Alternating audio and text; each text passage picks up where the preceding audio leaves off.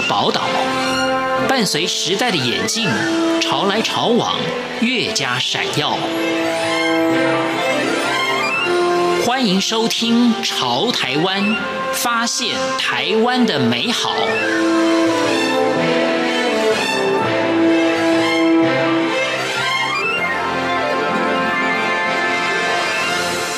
听众朋友，大家好，欢迎收听今天的《潮台湾》，我是闲琴。石虎是台湾目前仅存的野生猫科动物。根据文献，一九三零年到一九四零年间，石虎分布于台湾全岛，但由于人类活动的缘故，目前只能够在苗栗、台中以及南投等地看到石虎的踪影。因为石虎的数量大幅减少。所以在两千零八年被列为第一级的濒临绝种保育类动物。目前台湾石斛保育工作仍在进行中。今天朝台湾节目，台湾特生中心林玉秀研究员将分享石斛保育的计划。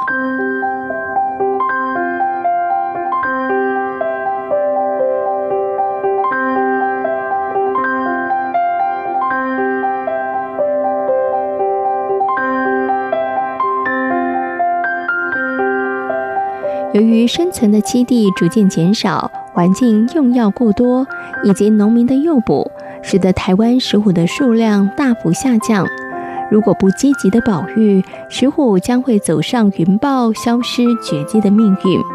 而石虎的消失，不仅是自然界物种的减少。对于整个生态链也会产生影响。其实，呃，当然，石虎是一个底层的掠食者。那我们过往其实会用这样顶层掠食者的存在与否来看这个区域的呃生态的健，就是健康状况如何。嗯，那当然，跟石虎扮演相同的一个角色，我们不否认有其他的物种，包括像可能大家知道蛇也会吃老鼠，嗯，或者是猫头鹰也会吃老鼠。然后，其实这样的顶层掠食者的存续都还蛮，呃，在生态系上都很重要。那石虎当然我们在刚刚讲到的这个角色之外，我们其实会把它认定成另外一种保护伞的一个功能。嗯，因为如果说我们想要保护石虎，像以现在来说，石虎的族群只局限在这三个区域了，那我们就会希望说这个区域的。呃，包括整个生态系的健康能够维持是最好，那我们就会关心到说，这个区域里面的主要生存区域有农地这样子的环境。那以农地来说，我们可能会有一些状况，我们很怕，例如说有一些作物很怕老鼠去偷吃，嗯，所以可能在野外也会去放毒鼠药。是。那如果说间接让石虎被毒死好了，它是四个生态系里面最重要的底层掠食者。那让它被毒死之后，老鼠可能族群就会大增，嗯，更对大增。那大增下，人类的做的选择又只好放更多的药物。嗯，可是大家忘了一件事情，我们也会下雨，也会有一些环境的变化。这些毒物虽然我们放在外面是想要毒老鼠，可是如果说真的很间接的被呃雨水淋刷到土壤里面，可是我们自己也仰赖这样的环境的作物来维生。那这时候间接可能有一些药物是回到人类的一个身上，嗯，那我们就会说，这时候也不止我们关心自然生态环境生态会影响到什么程度，这时候我们甚至很自私的想，人类自己可能都会间接的被危害，嗯，所以如果说生态系健康完整，农民可能也不需要用这样子的选择，他去放药物其实也不见得对他自己是好的，因为他可能还要成本，嗯，那他也要去。承受这个可能的风险，像可能有一些乡下人就知道自己的，呃，很宝贝的狗，嗯哼，就被毒死。像我就印象中很记忆深刻，我小时候有一次很喜欢的狗，就是去隔壁一个地瓜田，嗯，我们会去带它去上厕所那些，那可能没有注意上，它就是吃到毒鼠药死亡的。是，那这其实对整个呃我们。看得到的是，因为它是我养的狗，嗯，可是间接可能这样子死亡的动物也不只是石虎，包括可能其他的食蟹獴，或者是台湾还有很多很宝贝的生物，都是这样子间接去死亡的。那我们没看到，好像觉得哎，好像没这样的事情，可是很可能在这过程中，我们就让很多的动物就死亡。那整个动物死亡，其他动物死亡其实都是整个我们会说食物链这样的状况，就有点像一个积木，我们一直抽掉的时候，可能整个就是崩解的状态。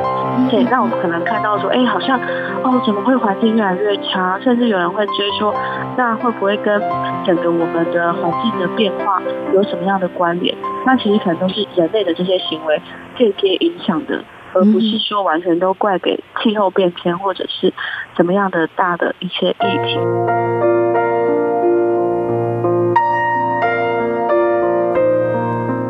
为了避免石虎绝迹，各界也积极的从事石虎保育工作。林玉秀研究员谈到了目前石虎保育的计划以及方式。作为大概就会环绕着它所受到的威胁。那石虎主要的威胁就刚刚讲到的栖地减少、破碎化。那因为人类的进入，可能就很多的道路，所以让石虎可能死于车祸。那另外当然就呃流浪猫狗也跟着人进去，可能有人弃养，造成流浪猫狗在野外的数量多。那最近也都有一些致死的一个案例。那另外呢，我们知道的就是，可能大家在新闻上最容易听到的就是石虎去偷吃鸡，嗯，然后可能农民要很生气，就可能放了毒饵，又毒害它或放兽夹，那猎捕的压力。那另外，其实我们还知道有一块就是呃非法圈养的部分，有人觉得石虎虽然是保育类，养它也是违法，可是还是我们确定的是，还是有人就是铤而走险，就是想要养这样的物种，但是他借由呃，贩卖去赚一些非法的所得。嗯哼，那这样子的状况，我们就一面的做一些努力哈。当然，那包含其实像我们很积极的推广，其实就很希望这些间接的都能减少。包括大家可能觉得，对，真的不要养食虎，是因为你觉得你很想拥有它，可是它背后造成的市场压力，可能会让野外的食虎就会被捕捉，哦、然后这样子的。状况就没有办法遏制，所以当然不要圈养是一个我们很常也会呼吁说，野生动物真的就是它在野外扮演的功能很好，不然其实我们很常只要看到任何的新闻有失虎死亡，我们就会看到有一派民众就开始说，政府就应该开放。饲养，嗯哼，对，尤其是很多繁殖场可能很会繁殖猫，那是用这些繁殖场来繁殖石虎就可以解决这些事情？那其实以我们的角度是，石虎其实它就是野外一个很重要，包括刚刚讲到，它就是扮演生态系的角色，这里面的一些平衡的角色。嗯哼，那如果你只是养着它，就像我们的动物的。动物园有石虎这个物种，其实跟野外有石虎这个物种的意义是完全不一样的。嗯，是。那甚至以全球的角度来说，东南亚的石虎也还很多。嗯，如果就算要繁殖，它不像猫熊，因为走特定地方有，好像人类有一种使命感。猫熊灭绝的好像是全世界人类的损失跟错误，可是实际上这个物种它分布非常广。嗯，那在。很多国家都还很多，那在台湾在保育这样子的，却列在濒临绝种保育类的时候，反而是我们的机会去检视说，我们的环境是不是出问题了？嗯嗯嗯。所以这另外一块，我们就讲到七地的最大的一个问题，我们确实认为人类自己还是很重要啦哈，就是说人类也是自然界的一份子了，因为我们已经在这个地球出现这么久，只是我们有没有办法跟这些动物共存？所以目前我们当然会希望提倡，呃，如果人类人口没有再增加，我们应该可以降低我们的开发程度。嗯哼，那甚至我们的道路一定要这么的大吗？很，因为有时候大反而很危险。大家都知道，我家前面如果是大马路，可能小孩每天要绑好。那另外一个角度就是在现有的环境里，因为我们在提倡另外一块友善食虎农作这样的概念。嗯哼，因为借由农民他不用一些药物，让石虎的栖地品质变好。那也可以帮上石虎的一个存续，嗯哼，对，就是说，如果面积没有办法扩大的时候，栖地品质是可以变好，嗯，这件事情。那栖地品质就包括它的猎物的健康程度，对，嗯、所以这个部分栖地的角度，我们目前在农业上实力是最多，包括我们的调查都知道，它主要分布区域其实都是私有地。那怎么提倡让私私人去协助做保育的这个部分，我们就是以农业上的一个友善耕作推广来当成最大的手段，也包括去年开始，其实石虎是率先在台湾也有一个很很直接的计划，就叫做友善石虎生态服务给付计划。嗯哼，那这个计划其实是真的直接呃去支付，就是说如果你的农地是符合我们的规范。对石虎很友善，他一公顷收两万元的补贴，那甚至在他的农地拍到石虎，有另外一万元的奖励金，嗯、就让农民觉得，哎，石虎出现他的在他的土地是非常可以引以为傲的为傲的事情。嗯、另外，在石虎保育上，我觉得最大的突破就是，也是说石虎因为它生存的地方不限于就是保育单位，包括林务局是主管机关的地。我们在发现说，哎，其实很很多人认识石虎都是因为路杀，就是被车撞死这样的议题，所以在公路总局还有道路管理的地方主管单位，其实这几年也都花了非常多的能量来协助说，那怎么减缓路杀这样的努力。嗯，对，那这部分呢，大家还会说。路杀的数量好像还是一直在升高，嗯、对，那怎么好像保育没有成效这样？是，对，那我们也会告诉大家，其实我们我自己在决定做水虎研究的时候，甚至没有一起陆家是被通报的。嗯，大家其实过往其实台湾人也是一个很保守的民族，嗯、看到尸体可能有人害怕离开。嗯有人可能掩埋，嘿，就是比较大胆一点的。嗯、那其实很多的资讯，我们认为在过往是被忽略跟没有被通报出来的。嗯、像去年陆杀通报多达二十四起，嗯、是往年的两倍以上。很多人就说哇，完了是保育出状况。可是我们去分析整个资料来源，就发现哇，有更多的人会知道说。看到尸体也必须通报出来。是，那其实为什么通报出来很重要？第一个是我们呃，当然很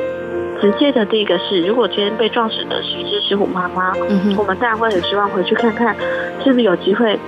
去找到他的宝宝。嗯哼，对对对。那或者是说，我们会去厘清说，今天是年轻的个体被撞死，还是老年个体被撞死？那很多人我就会问他说。那你觉得年轻的被撞死严重还是老的？嗯，年轻的个体被撞死，我们会说，我们会呃，因为石虎是一个领域性很强的物种，嗯哼，那他年轻的个体确实他被迫必须扩散，就是说公的石虎交配完就离开，嗯，石虎是由妈妈独立抚养，那抚养长大，其实公石虎如果他的小孩是公的，他其实可能在五六个月他就会独立。那独立的时候，他就要离开妈妈哦，他就要去闯荡，找自己的地盘。所以这样的个体，当然第一个他被迫去很陌生的地方，然后他要甚至有时候移动非常非常的远。嗯，我们追踪那种失亲幼兽，我们追踪的记录就有他可能一个月左右他就离开十公里以上。所以年轻个体被路杀的风险确实原本就比较高。嗯，可是为什么会认为老？就是比较中壮年的石虎被撞死是一个比较严重的事情。嗯，因为举例来说，今天一只石虎妈妈被撞死，嗯哼，那表示这个地盘空了，嗯，它可能没有办法繁衍，嗯，除非等到另外一只母石虎补入，它才有办法用这个资源。甚至原本在这个区域，一只公石虎可能涵盖两三只母石虎的活动范围，这时候。少了一只母石虎，或甚至这只公石虎不见，都可能让这个区域在今年度没有繁殖的机会。嗯，所以它对于整个族群，我们会说有效族群是只有繁殖能力的。嗯，其实刚刚讲到的年轻个体，它其实是还没有繁殖能力的个体。哦，是，对对对对。所以在这个问题上，我们会去做厘清。所以有时候我们甚至会很。认真的告诉大家，确实在目前的路杀记录里面，年轻个体居多。嗯哼，那这个居多上，我是我我们也很希望让大家放心一点点。南投来说，我们这几年的资料已经呈现出来，石虎的分布区已经开始往南扩张，嗯，然后表示说族群在繁衍，嗯哼哼，那区域也在扩大了，是，所以这部分我们的资料其实会跟大家说，可以不用太悲观看石虎保育的问题。人类与石虎共享山林，多留给石虎一些生存的空间，也是留给后代子孙一个美丽的家园。今天朝台湾节目跟大家分享了台湾石斛保育的计划，感谢大家今天的收听，我们下回同一时间空中再会。